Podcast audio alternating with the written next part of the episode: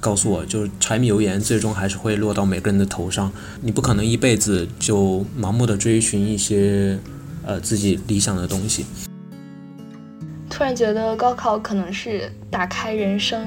真实世界的一扇门，因为在高考之前，我们只需要管学习这一件事情，但是在高考结束之后，就面临这种选择，面临更具体的人生规划，同时也折射出更多真实的生活即将面临的一些困难。现在来说，就是不会再改变的。我觉得相反，你如果再去改变，再去有，我不敢说会比现在的我还会更好。我自己现在有时候去读我十八九岁写的东西，我发现两年下来自己没有那个时候的想法通透具体了，就看似好像成熟了、沉着了，但是少了当时的一些无畏和坚定吧。我一直非常疑惑，中国为什么没有 gap year 这个设置？就我们唯一能 gap year 就是你大一的时候装抑郁，然后就去 gap 一年。我很欣赏那个时候自己的气度和理想主义吧，虽然更多时候是一些脆弱的空想和盲目的热情，但是我还是希望自己能够在那个时候保持那样的状态。对，因为自己就比较想成为一个蛮厉害的人嘛，然后就会自己去督促自己，自己让自己去成长吧，压迫着自己。在。大家都谈内卷而自危的时代，就是有一种更可怕的状态，就是内耗。可能想法很多，但每一个都不了了之。因为专业它只是一个计划经济体制下的一个效率分类的工具，就把人机械的分成了若干种类。那么现在我我觉得这种想法还挺幼稚的，因为这无非是给自己。赋予了一些悲壮感吧，但是事实上，兴趣和谋生并不冲突。呃，专业好像就是人生的若干个抽屉的一个东西，然后我们学这个专业，我们只在这个抽屉里面去钻研。但是整个的大学的学习之路呢，就是你要把每一个抽屉都开一开，然后去看一下别的抽屉里面的一些内容。我们可以借这个机会来重新整理自己的目标，重新整理一下内心的秩序，从而能够重新出发。与其把考研看作一个修罗场，倒不如把它看作一个再出发的起点。我是完整的大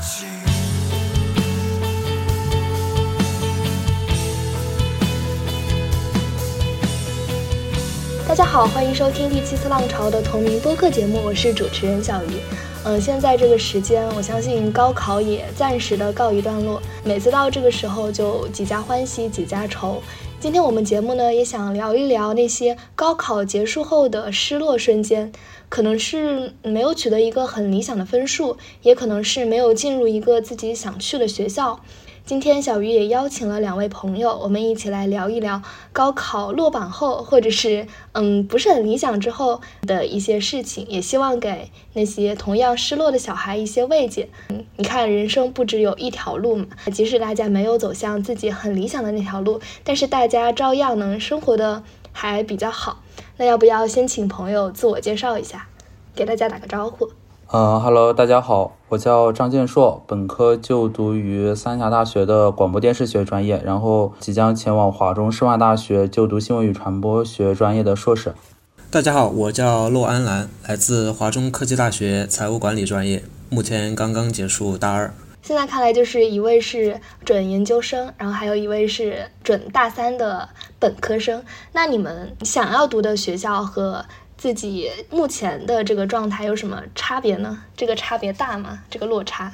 呃，其实对于我来说哈，我当时高中的时候学习成绩还可以，当时也有点就是说，呃，心比天高，就特别想去浙江大学读书，具体的专业没有想过。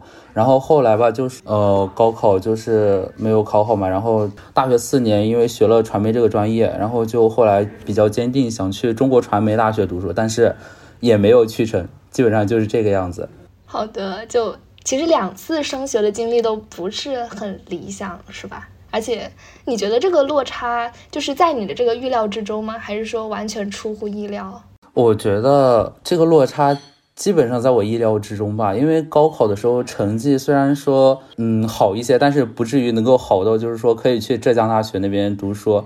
然后本科的时候，因为自己的实力嘛，因为我觉得读完大学以后，就对自己一个最大进步就是你能够客观的评价自己了。我就是觉得自己虽然说很想去中传，就是抱有一定的幻想性，我觉得没有去成也在情理之中的一个对，就是比较合理。哦，其实这个嗯，梦校这个概念只是一个支撑不断学习的一种动力吧，就像是嗯，从小我妈妈就说你要去哈佛一样，这种。对对，是的，就是对自己来说是一个支撑自己前进的动力，一直是一个梦想。那安澜呢？梦校的话，其实高中我一直梦想的是去读戏剧影视学这类专业，呃，就跟刚才师兄师姐的专业一样。听起来就是和我现在的专业就商科根本不相关。其实我中学时代就一直比较喜欢看电影，自己也和朋友拍过短片，所以当时的梦校就是北大的艺术学院或者北师大的艺术传媒学院，因为当时觉得北京它可能有更好的这种呃影视文化产业的基础和氛围吧。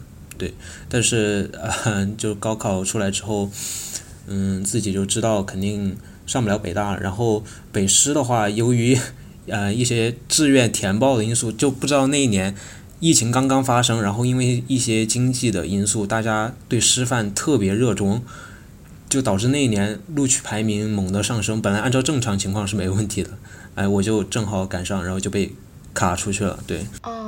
是的，我记得那一年，呃，华师它的录取分数线也突然高了很多。大家觉得可能师范类的学校之后会比较好就业，还是跟大环境有关？但是我觉得，嗯，因为我有朋友，他也是想读这个，但是最后没有读成，他也读的是财务管理，但他后来是做了在影视制作人之上的那种人的角色，大概就是一种呃总策划。然后掌管财务大权，我觉得你如果还是对这个感兴趣的话，我并没有觉得这是一个阻拦，反而是可以呃让你进入这个行业的另外一种机会吧。那你之后还会说想继续从事这个行业，还是有其他的一些计划呢？嗯，我觉得我没有完全放弃这个兴趣和爱好吧。嗯，但是要不要把兴趣爱好当做自己的职业呢，也是另外一个问题了。嗯，我觉得有机会的话，我还是很乐意去用一些商科的知识去解决一些影视行业的问题吧。嗯，希望能够去到这个圈子里有一些发展。嗯嗯，好。嗯，我想大概高考离现在应该过去挺久了，你们有没有一些印象比较深刻的瞬间？嗯，然后比较能够代表当时的心境，可以大概跟我们讲一下吗？呃，我觉得比较难忘的瞬间就是。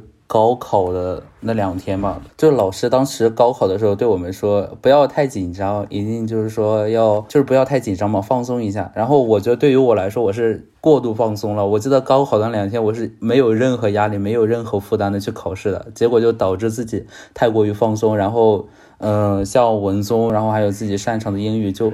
少考了比较多的分数吧，那两天印象还蛮深刻的，然后以至于就是后来考试的时候说，就心想我一定不能就是说这么轻松再去考试了，我得让自己紧张一下。大家都可能被老师蒙骗了，什么你只要放松心态，考出平时的成绩就可以了。其实，嗯，可能情况就不能太放松。那安澜呢？我觉得比较难忘的就是，呃，结果出来之后迷茫要不要就是去复读这样一个。状态，然后因为结果离自己的既定规划还是有偏离的，所以我就去孤身就一个人去深圳找到我的表哥，因为他就是也追寻过电影梦想嘛，他也写过一些剧本，然后嗯也大我很多，对我在这方面的影响比较大。然后我就一个人去到深圳和他待了一两周，和他谈了很多，就关于电影行业的过去啊、现状、未来啊，整个。呃，大环境的困难啊，他告诉我，就是柴米油盐最终还是会落到每个人的头上。你不可能一辈子就盲目的追寻一些呃自己理想的东西。然后回家之后，可能大家会以为我听了这番话就呃放弃了，就说或者说妥协了。其实反而我坚定了自己想要复读的想法。呃，既然就是说各行各业都不容易，那 不如就选个自己喜欢的。然后回家就跟爸妈说我要复读。但是最让我难忘的就是父母给我说的一番话，他们说，你要是决定了，我们支持你，但是你要自己想清楚。就那么一瞬间，我突然意识到，父母已经把我看作一个独立的、成熟的个体了。他们在我高三的时候也挺辛苦的，然后我妈还那个生过病，做个手术，但他们在我面前都是云淡风轻的。所以，就那一瞬间过后，我觉得自己不应该那么自私。就我不仅仅是我自己，也是整个家庭未来的一个支柱了。对，所以之后我决定要务实一些了。突然觉得高考可能是打开人生。真实世界的一扇门，因为在高考之前，我们只需要管学习这一件事情，但是在高考结束之后，就面临这种选择，面临更具体的人生规划，同时也折射出更多真实的生活即将面临的一些困难，我觉得还蛮残酷的。这让我想到，我高考就我高三那一年，其实大半年都没有在学校学习，天天在外面玩啊，然后。在家里看电影、看小说、看剧本之类的，我美其名曰我在为艺考复习，但实际上我就我知道，我很清楚的知道，我就是在逃避学习这个事情。反正就沉迷了很久很久，直到四月份我才真正的回到学校，就最后。呃，装模作样的学习了两个月，虽然成绩，嗯，和我预估的也差蛮多的吧，但是我并不意外。就别人都认真学习了一年，然后每天做那么套卷子，你天天在外面看电影，然后看小说、写剧本的，嗯，也没有做出个什么来，你凭什么比人家考得高呢？所以对于这个结果，我没有什么怨恨，我只觉得啊，我应该得的。但是如果要我说我后悔嘛，我也不后悔啊，就其实当时挺爽的，现在也挺爽的。嗯，可能还一直处在一个比较幼稚的阶段，就当时爽过了，我就很开心了。现在我也是这样想的，我无论去哪里，然后学什么专业，做什么事情，也都只是一时的心热，嗯，还没有像安澜想的那么的深，就是说可能会即将面临一些现实的问题，或者啊，现实的问题，走一步算一步再说吧。我觉得这样的心情。那如果让你，你现在成熟的你。或者比较成熟的你，回到当年就是填高考志愿的那一刻，你觉得你有可能会做出其他的改变吗？嗯，就是说要换另一个学校或者怎样这样的改变吧。也有可能只是心境上的，就面临选择专业的这个心态，也算是一种改变吧。我觉得。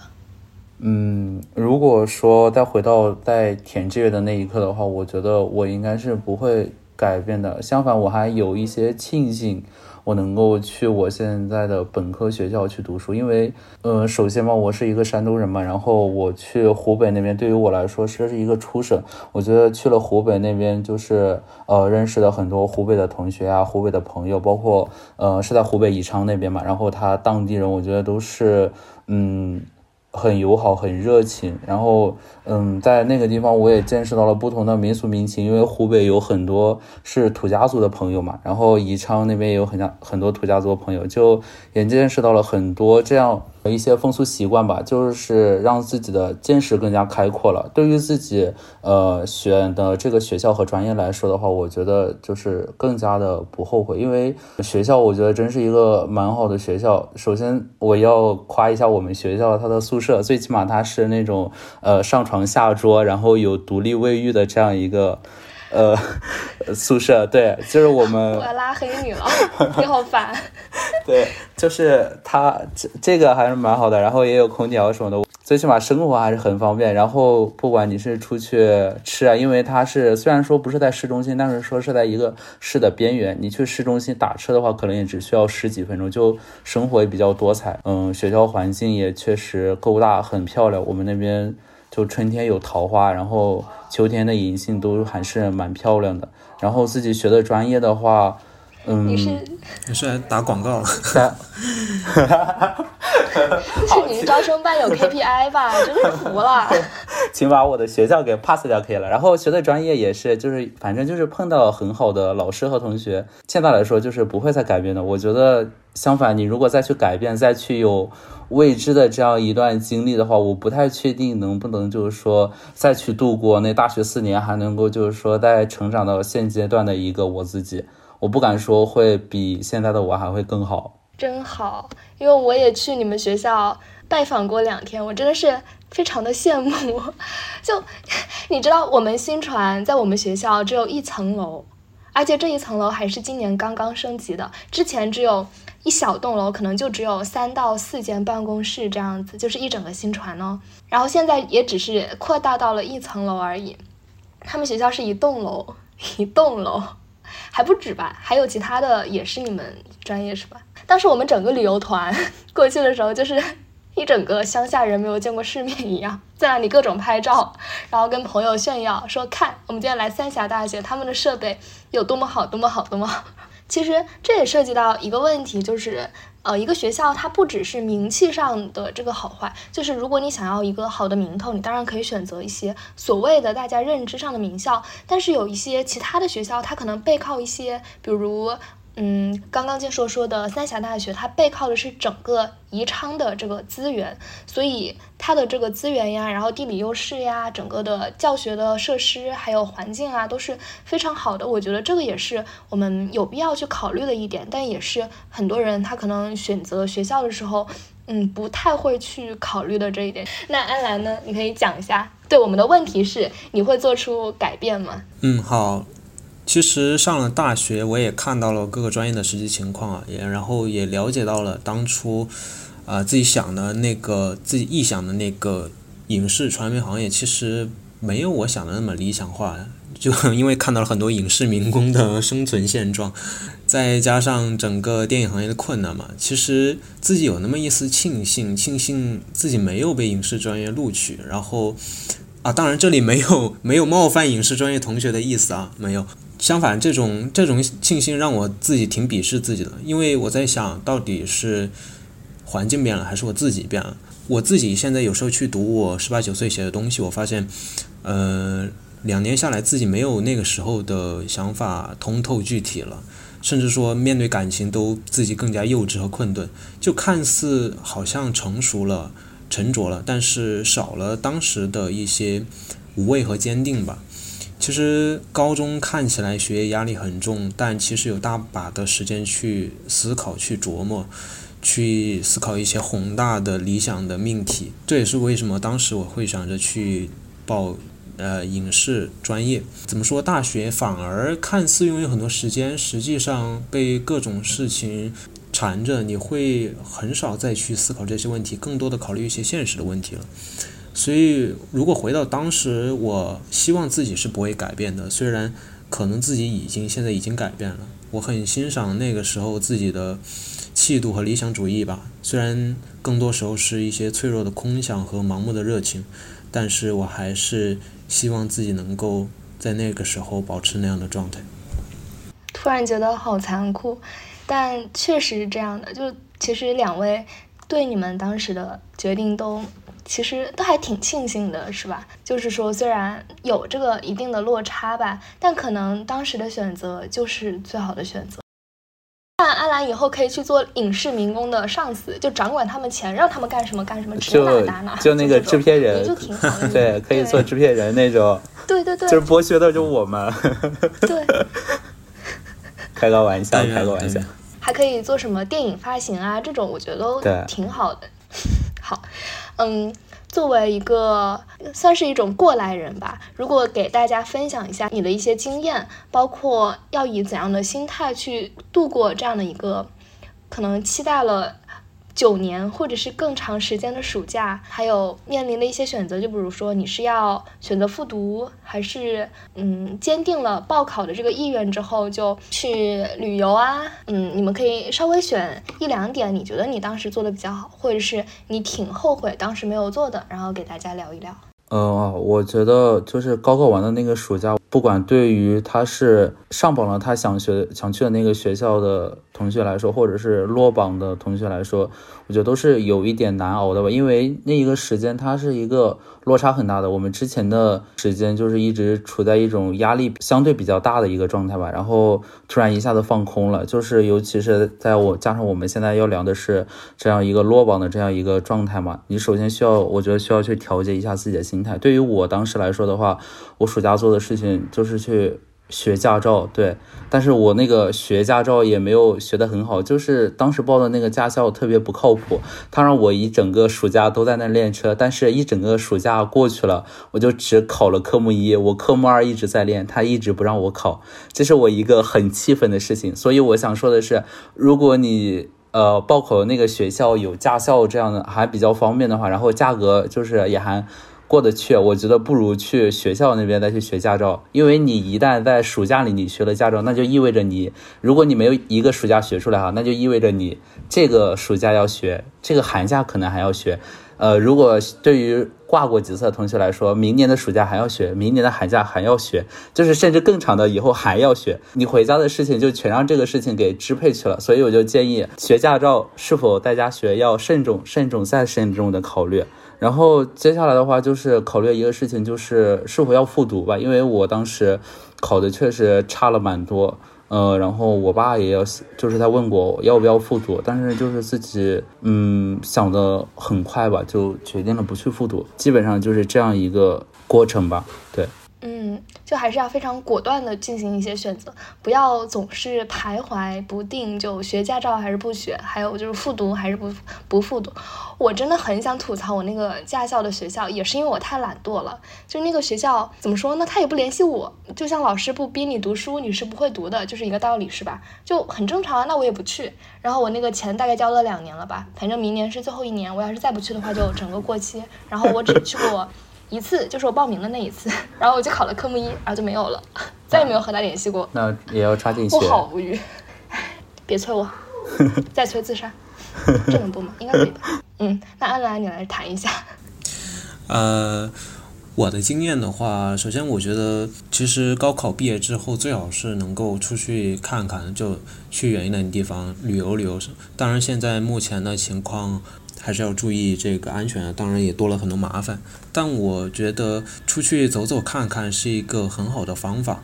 就是高中的时候，其实大家都在那个封闭的学校里嘛，大家都没有自己真正意义上的三观。我们不过是去学别人的道理，去学别人的世界观，然后用别人的方法往自己身上套用。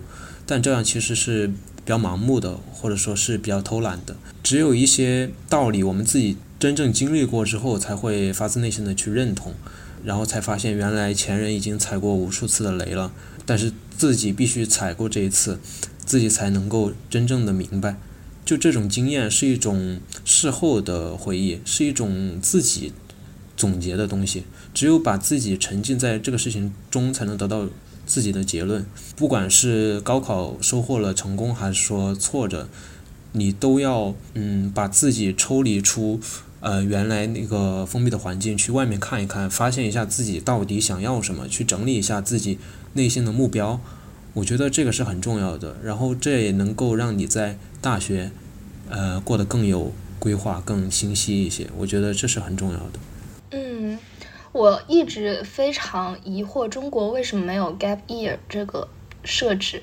就我们唯一能 gap year，就是你大一的时候装抑郁。然后就去 gap 一年。我比较庆幸的是，我每年的寒假、暑假、五一、十一，父母都会带我出去玩。就算是高三那一年，我们我们家都没有放弃这个 routine，就一直会出去玩，也见识过很多其他的地方吧。我觉得真的旅行也算是一种把自己抽离出来的那种感觉，然后还是蛮有必要的。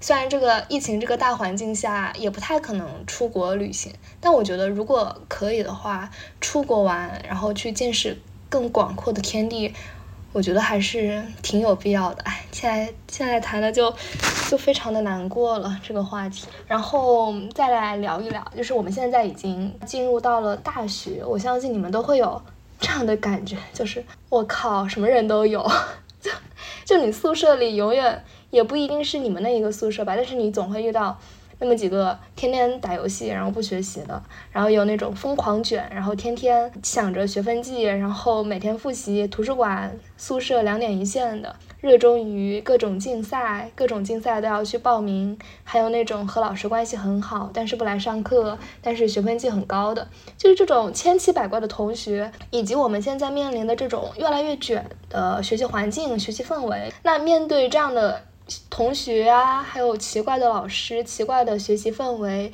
奇怪的宿舍关系，你们觉得以一种怎样的心情去面对可能会比较好？呃，我对于我来说的话，我在大学里面确实是遇到了很多人，有就是像嗯。你说的这样千奇就是千奇百怪吧。说我印象比较深的是我的一个前室友吧，他是那种特别会说，然后做事吧，嗯，也就那样吧。是对于他一些事情，他就能够说是那个做做的特别好，那个做我是需要加引号吧。最终也就是他拍了一些片子，搞得还就是搞出去了吧。然后因为一下子在你旁边就。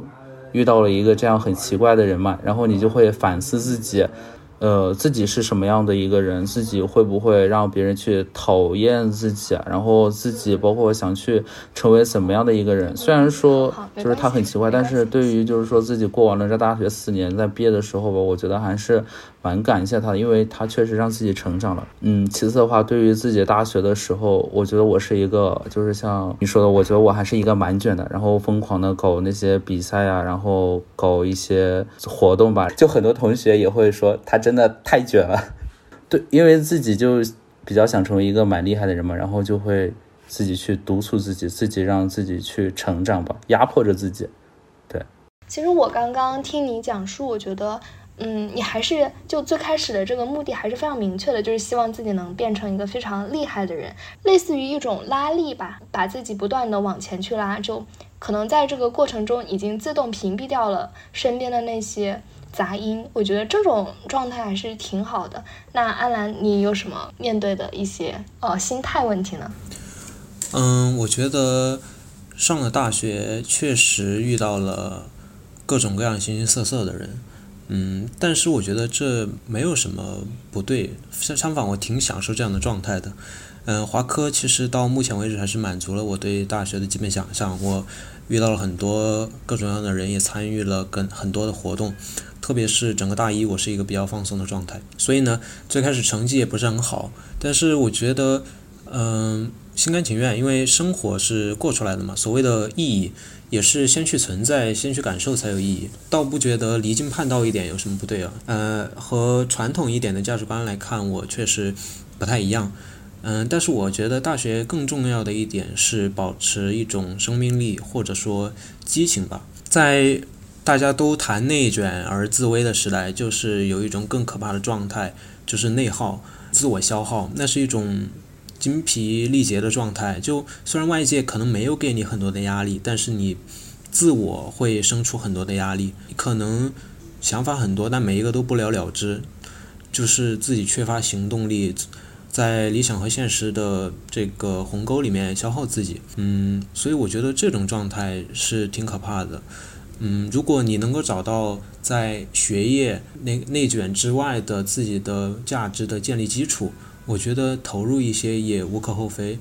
就像我们学校有各种各样的社团，嗯，包括我自己也在今年接任了这个电影协会的会长。我觉得做一些课业之外的事情也是有收获的。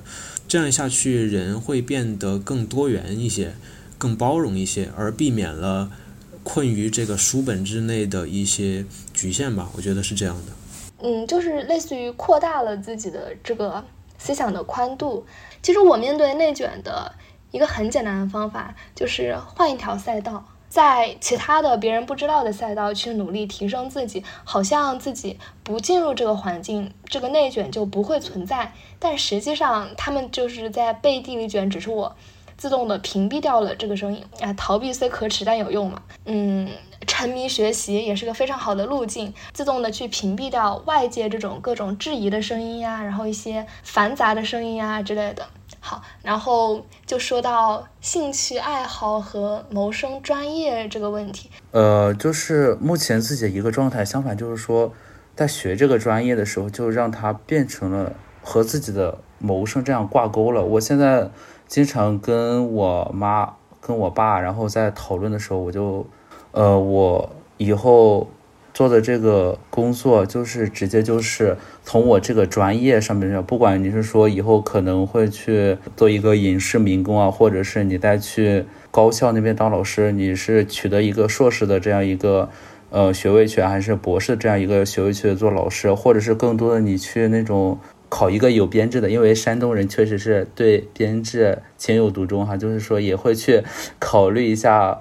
这样和一些宣传呀，或者是和媒体有关的这样一些工作，我觉得对于我自己来说，首先是自己的兴趣爱好就是处于一种比较模糊的状态，是慢慢的建立起来，然后慢慢的清晰起来，最后就是说自己在考虑自己的生存的时候，就是专业谋生之间也会去就直接以这个专业的角度去考虑，但是有的时候。呃，你会发现你所学的专业，你的兴趣兴趣爱好挂钩了以后，也会成为一种负担。像有的时候你搞一个片子，搞到凌晨几点，甚至是通宵的时候，你就会非常的痛苦，就会在想，我为什么要学这个专业？我为什么不学一点轻松的专业？对，其实，嗯，因为你是新传专业，然后我也算是新传专业，我最近也在跟一个面临找工作的这个时间点的一个朋友聊过，他给我的。一个很直观的感受就是，他他是学的广告专业的，他就觉得他学的各种技能呀、知识呀，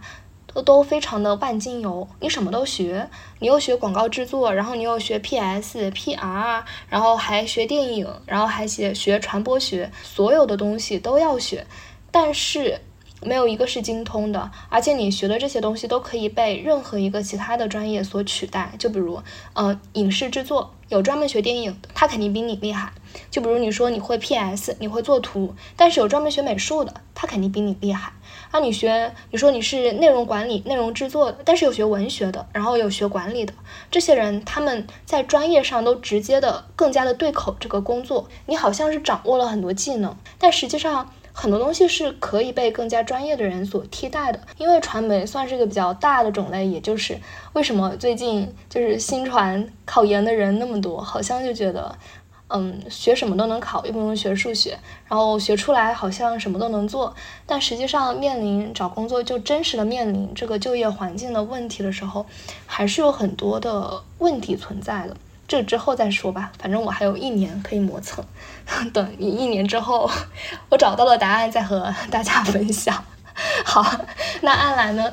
刚刚都听到你是比较喜欢影视啊、电影这个，但是你现在学的专业可谓是完全不相干。那你是怎么考虑的呢？嗯，如果在高中的话，我肯定会觉得选择自己的理想和兴趣就是一种很伟大的一个选择。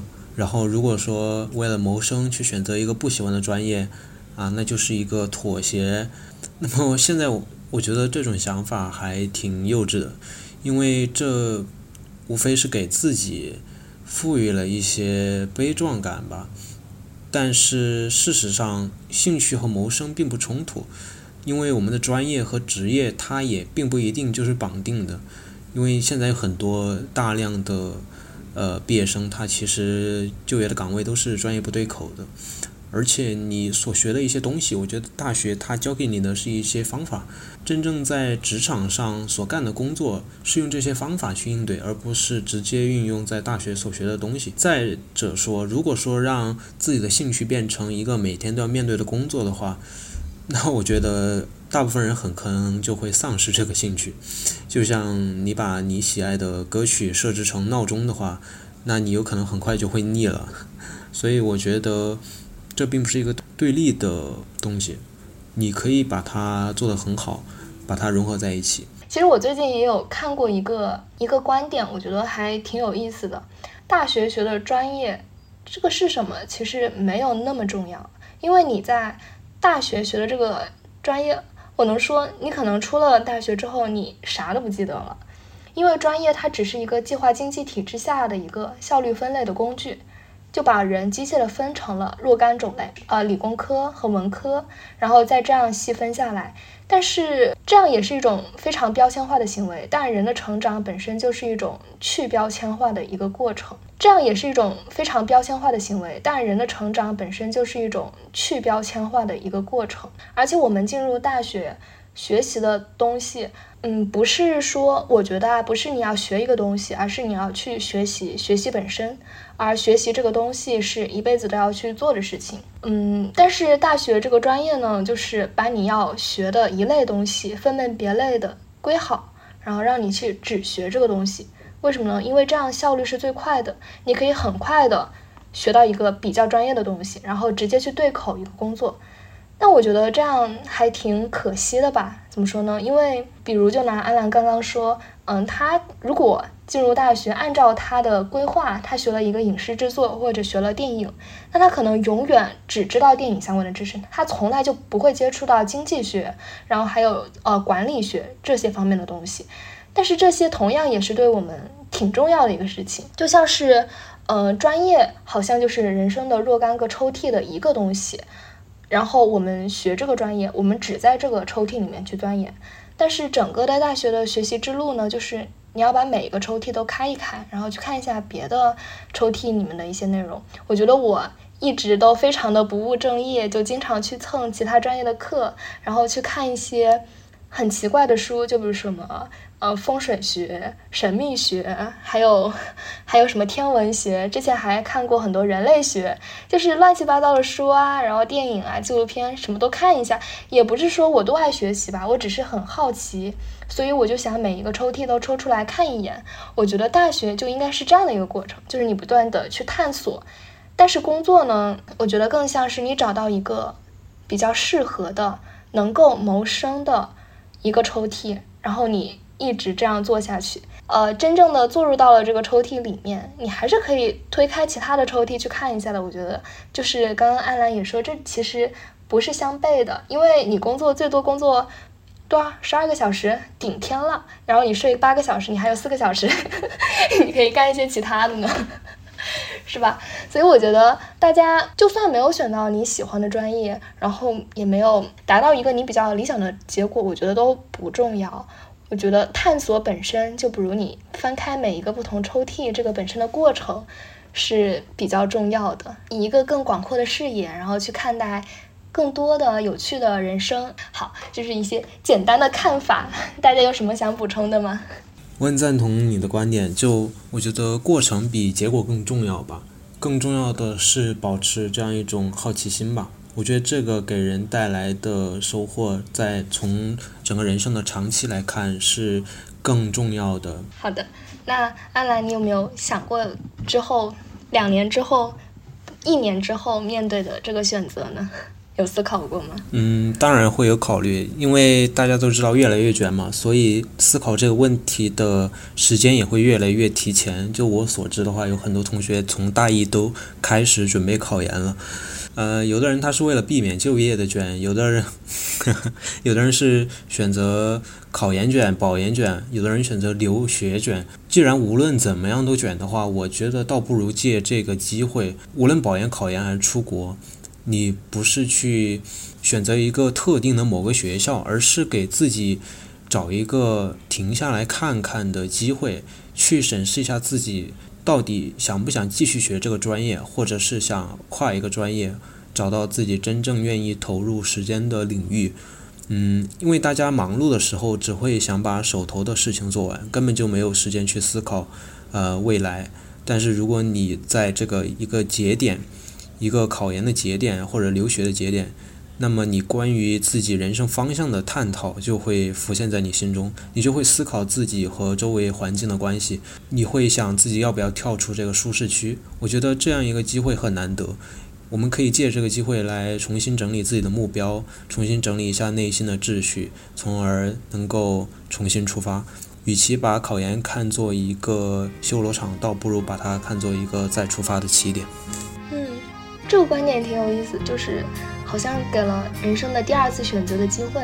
好，这期节目到这里就结束了，我们下期节目再见，拜拜，拜拜。